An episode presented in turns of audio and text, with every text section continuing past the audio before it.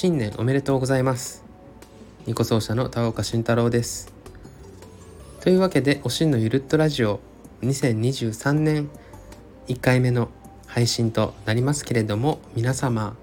このお正月はいかがお過ごしだったでしょうか？僕はと言いますと今年はね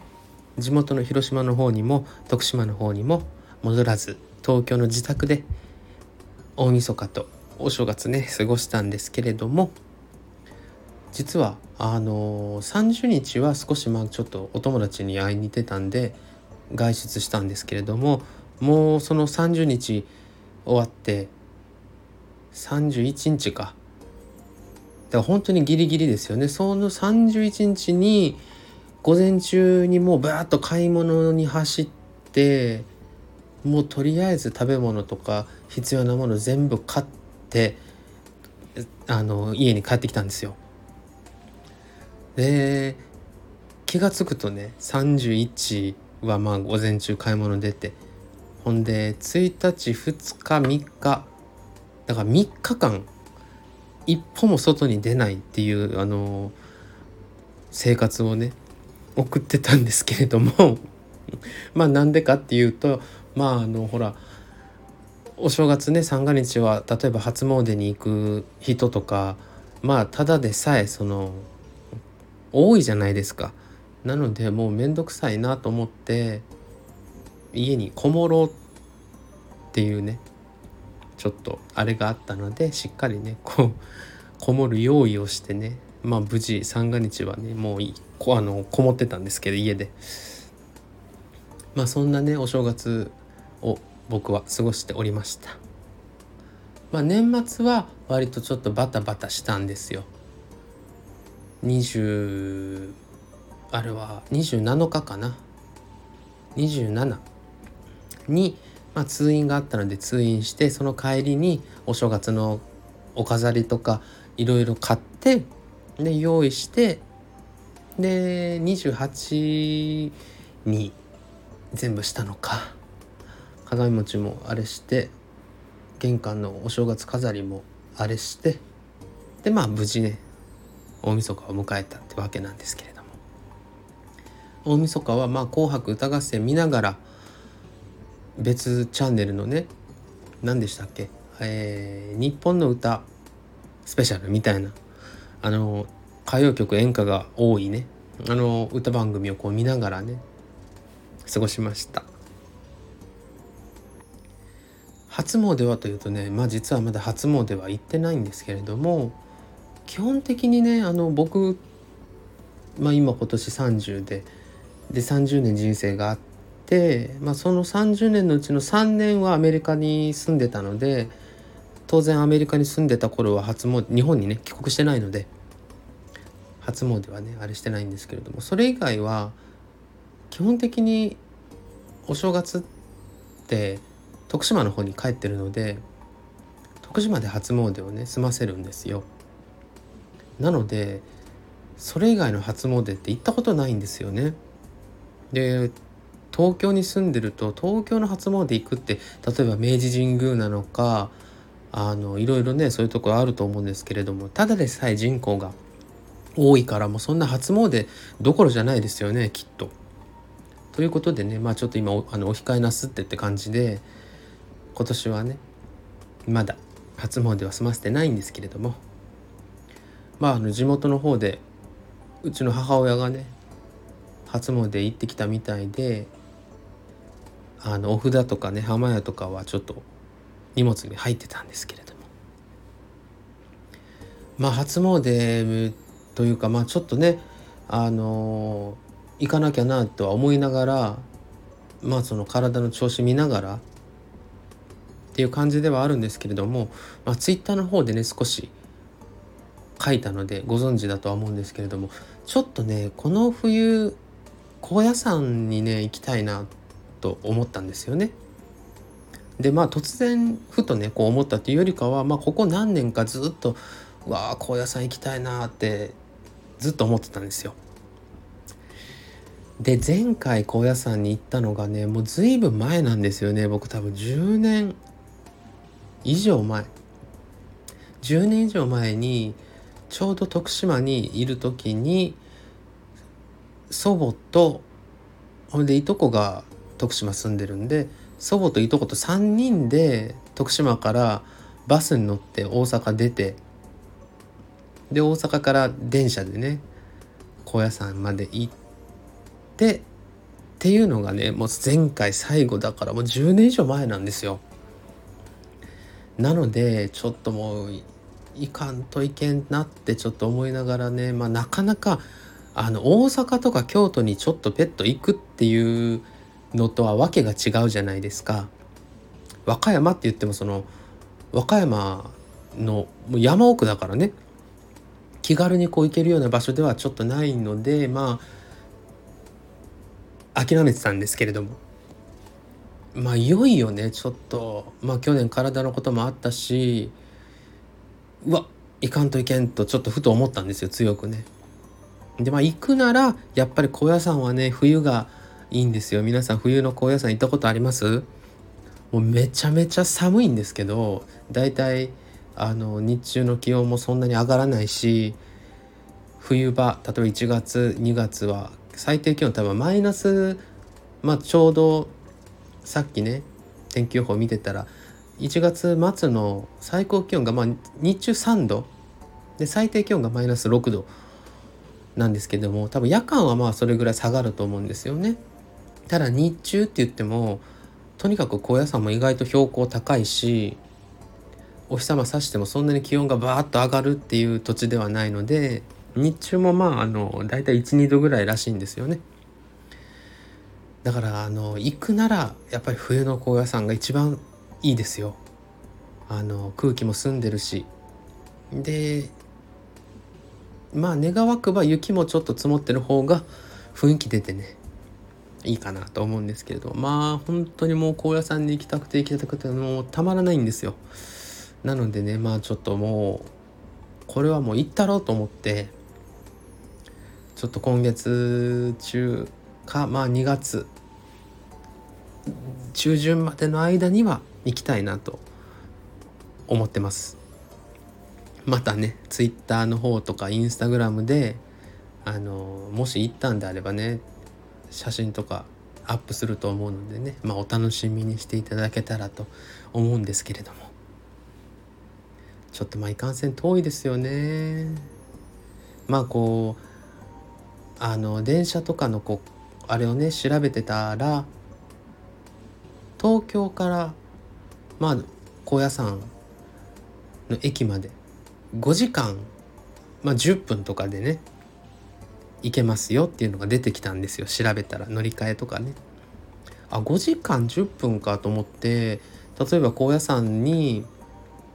まあお昼前までに着くとしたら、まあ、こっちを朝出ればね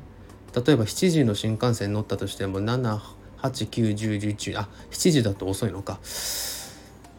だからまあ6時とかの始発で乗ったらまあ11時半とかには高野山に無事着けるという。でまあ高野山から電車乗って難波で降りて難波で乗り換えて新大阪まで行ってそれがまあ2時間半ぐらいだったのでってことはその日のうちに行って帰ってこれるなと思ったんですよ。うんまあ片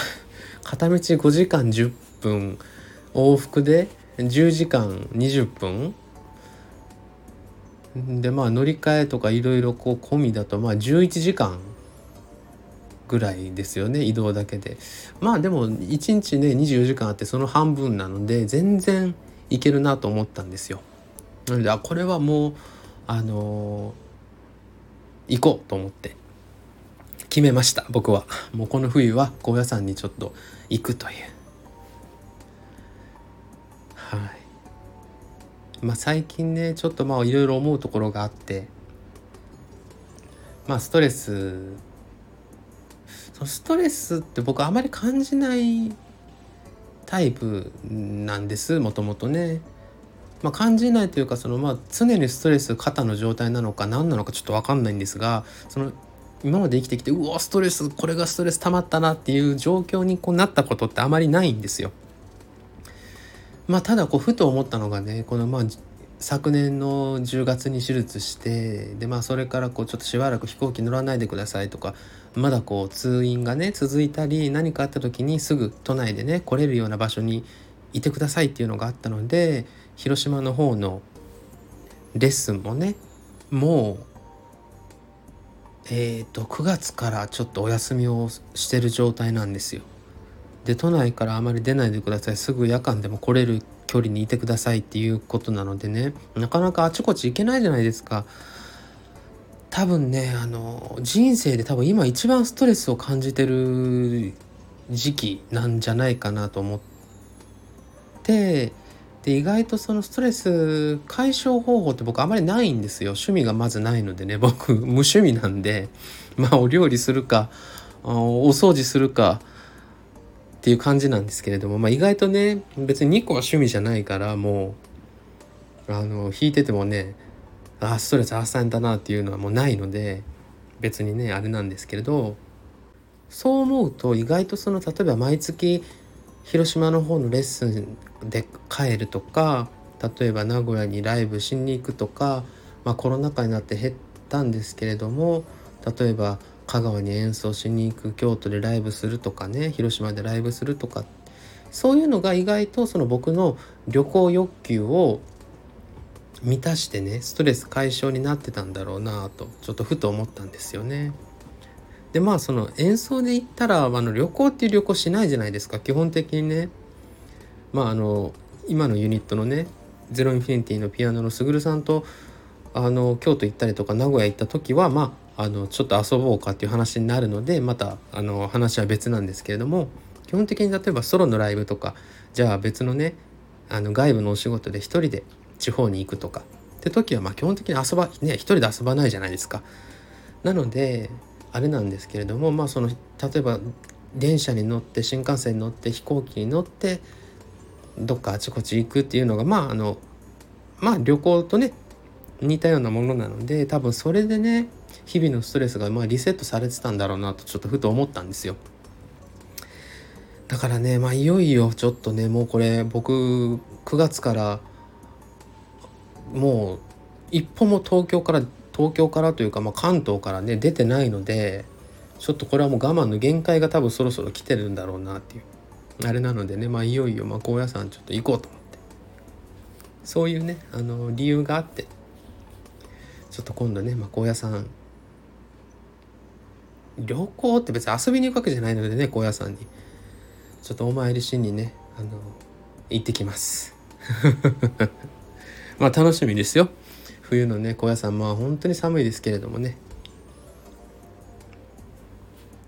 まあそんな感じでねまああのちょっと1月の予定をこう立てながらねまあちょっとちょっとずつ楽しみ見つけながらね人生生きていかないと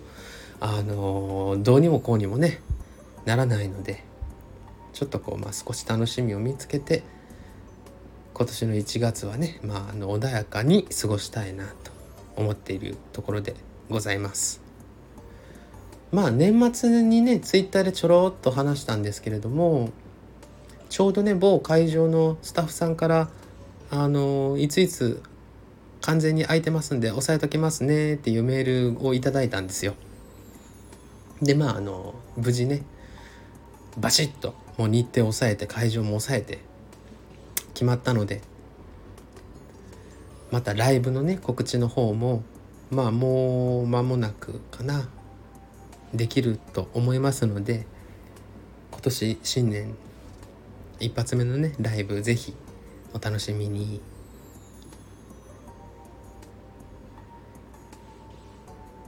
さあということで2023年まあ始まったばっかりですけれども今年はねまあ昨年のライブですぐるさんがポロッとちょっと漏らしたんですけれども「ゼロインフィニティの方はね、まあ、アルバムをいざ作りますよという動き取り掛かりますがまあ年内にねまず1枚リリースをするというのがまあ目標でございますのでまあ多分間に合わないで出せないということはないと思います。あの基本的にねもうお客さんの前で出しますって言った以上ね、まあ、何が何でもあのすぐるさんのお尻叩いてでも出さないとね。ちょっとゼロインフィニティのやっぱり